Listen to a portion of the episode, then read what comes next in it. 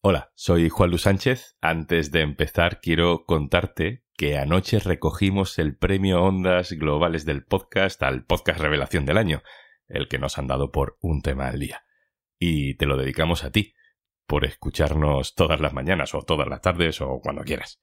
Ya llevamos 357 episodios juntos. Si te va gustando, sabes que te puedes hacer socio del diario.es, que lo necesitamos. Bueno, que gracias y que el premio es tuyo. Venga, vamos con lo de hoy.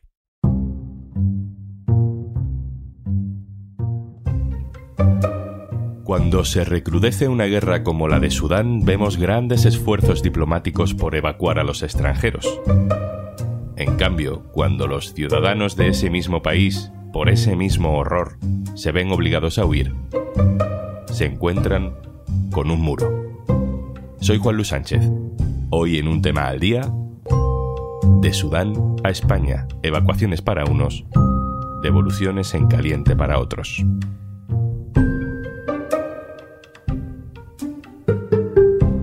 Una cosa antes de empezar.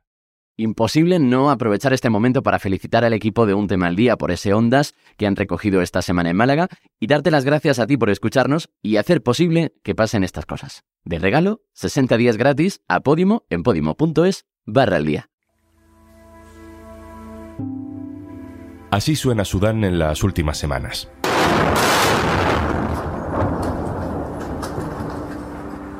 Salvo que seas un especialista, lo habitual es saber poco, muy poco sobre Sudán. No es fácil tampoco resumirlo, quédate con que es un país inmerso en un conflicto desde hace más de 20 años. E, el último episodio es grave y es reciente. El 15 de abril, la capital Jartum se convirtió en un campo de batalla, un campo de batalla urbano entre el ejército y un grupo paramilitar. Ambas partes llevaban mucho tiempo negociando y todo ha acabado con un baño de sangre. Es complicado tener datos sobre lo que esto implica para la población. La OMS habla de más de 400 muertos y más de 3.000 heridos en un par de semanas. Hay otro dato que es importante para esta historia. El número de evacuados extranjeros, de personal, de diplomáticos, trabajadores, que han sido extraídos de Sudán por sus países en complejas operaciones diplomáticas. Ahora mismo son ya más de mil personas que han vuelto a países como España y otros países europeos o a Estados Unidos. Y ahora te presento a Nasser. Feel disappointed with uh, what is going on in Sudan right now. I hope that the people of Sudan will enjoy security and peace. Nasser es un chico sudanés que vive en Marruecos. Es una de las personas que fue devuelta en caliente desde España a Marruecos, rechazadas en la frontera de Merilla, detenidas por la policía marroquí, hace menos de un año. Mi compañera Gabriela Sánchez le conoció entonces y ha vuelto a hablar con él. I live in Sudan more than 20 years. Don't have a good life. My mother didn't have a good life. My father didn't have a good life. Everybody, everybody are in the same condition. Nobody get like a free life or a real life in Sudan, get his uh, his rights in Sudan, no rights for the black people, no anything. Just hate. They are scared. They, they don't have any good life. Nasser nos cuenta que en Sudán, en los 20 años que ha vivido allí, nunca ha llevado una buena vida, ni él, ni su padre, ni su madre, ni nadie de su familia. Habla de odio, el que siente que le han tenido, y habla de discriminación y de miedo. Gabriela Sánchez, jefa de la sección de Salambre en el diario.es. Hola. Hola, ¿qué tal? ¿Cuál es la situación en Sudán para que Nasser quiera salir de su país? ¿De qué, de qué tiene miedo Nasser? El país ya vivía una grave violencia interna basada en enfrentamientos étnicos y raciales.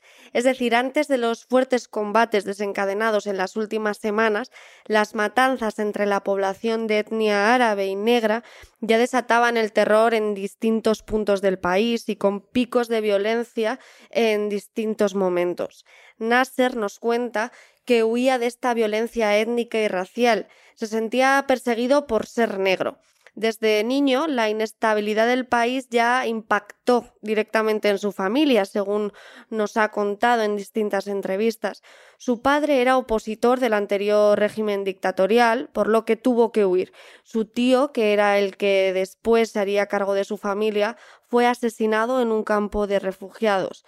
Nasser, entonces, como muchos sudaneses, vivía con miedo. And reasons who makes me flee my country is just the wars. Nobody gonna kill you. Nobody gonna do anything bad for you. You live with love and peace. That's what I'm looking for right now. Nasser nos dice que salió de Sudán por la guerra, que busca paz, que busca amor, que quiere sentir seguridad, que quiere sentir que nadie le quiere matar. Gabriela, ¿qué rutas migratorias suelen recorrer estas personas cuando salen de Sudán? Una de las rutas más transitadas por los sudaneses de camino a Europa en los últimos años es la que pasa por Libia, con el objetivo de llegar a Italia por mar.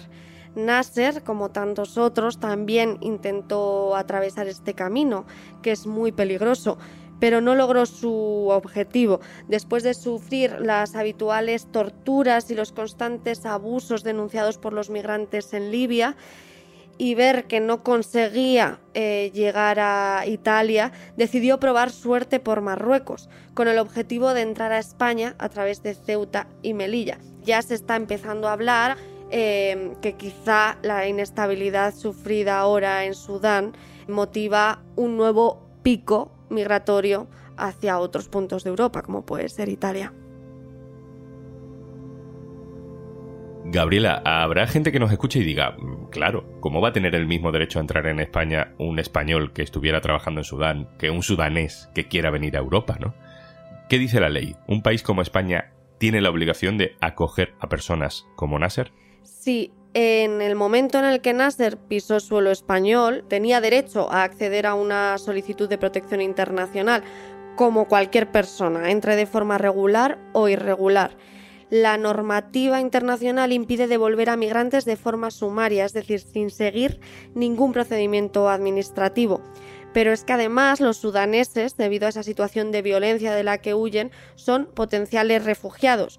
Para que te hagas una idea, cerca de un 90% de las peticiones de asilo de sudaneses registradas en España son aceptadas.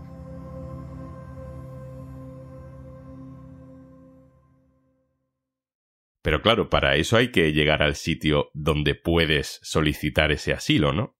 Y lo que se encontró Nasser cuando intentó entrar en España a solicitar asilo no fue precisamente un trámite de acogida. And what what happened in and the Sudan situation is very hard, very very very hard and shock for me. Gabriela, tú sabes bien de qué habla. Habla del 24 de junio de 2022. Habla de Melilla. Sí, la mayoría de las personas que intentaron entrar a Melilla ese 24 de junio, que acabó en tragedia, eran sudanesas.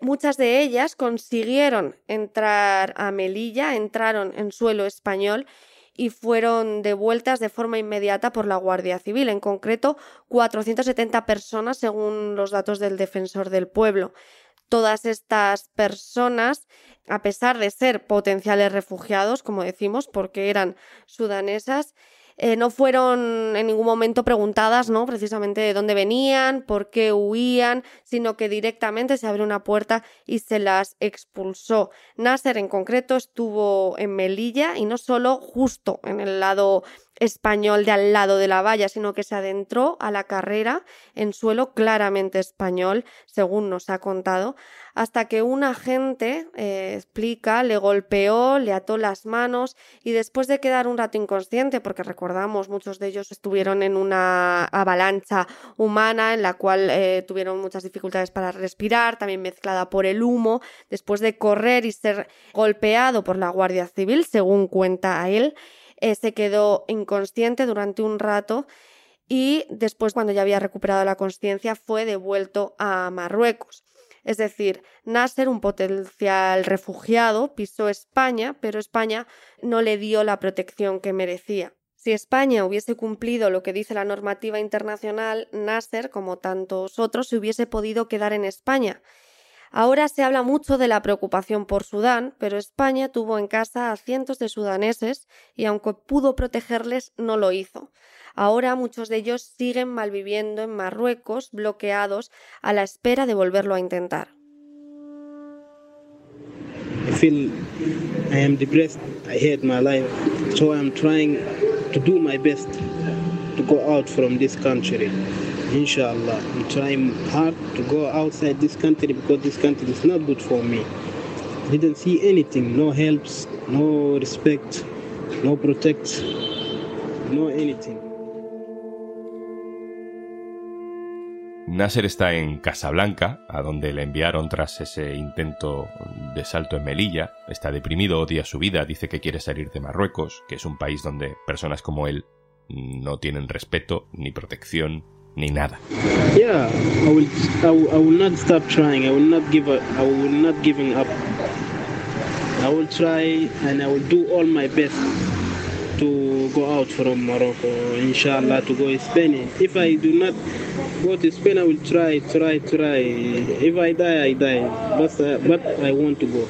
Nasser nos dice que quiere vivir en España y que lo intentará, y que si muere en el intento, pues morirá. Gabriela se dice siempre, pero es que es real. Hay gente con un deseo, con una necesidad de emigrar tan enorme que está dispuesta a morir por ello. ¿De qué manera debería España gestionar esa necesidad? Para que no vuelva a ocurrir, lo principal es permitir que estas personas puedan pedir asilo en España sin tener que cruzar una valla, porque una vez que cruzan una valla, además les acaban llamando no violentos, como hemos visto a través de las palabras del ministro del Interior, agresivos y justifican esas devoluciones que no están contempladas por la normativa internacional porque han saltado una valla. Pero es que estas personas no tienen otra forma de llegar a España o a otro país de Europa si no es saltando una valla o atravesando eh, el Mediterráneo y arriesgando su vida en el intento. De hecho, ahora mismo hay un caso, hay un sudanés que ha intentado abrir esa vía, ha pedido protección a través de la Embajada de España en Marruecos y todavía no ha recibido respuesta. Es una oportunidad para que el gobierno demuestre que sí que puede dar protección a estas personas sin necesidad de que pongan su vida en peligro. Gabriela Sánchez, compañera jefa de la sección de Salambre en el diario.es. Gracias. Muchas gracias, Juanlu.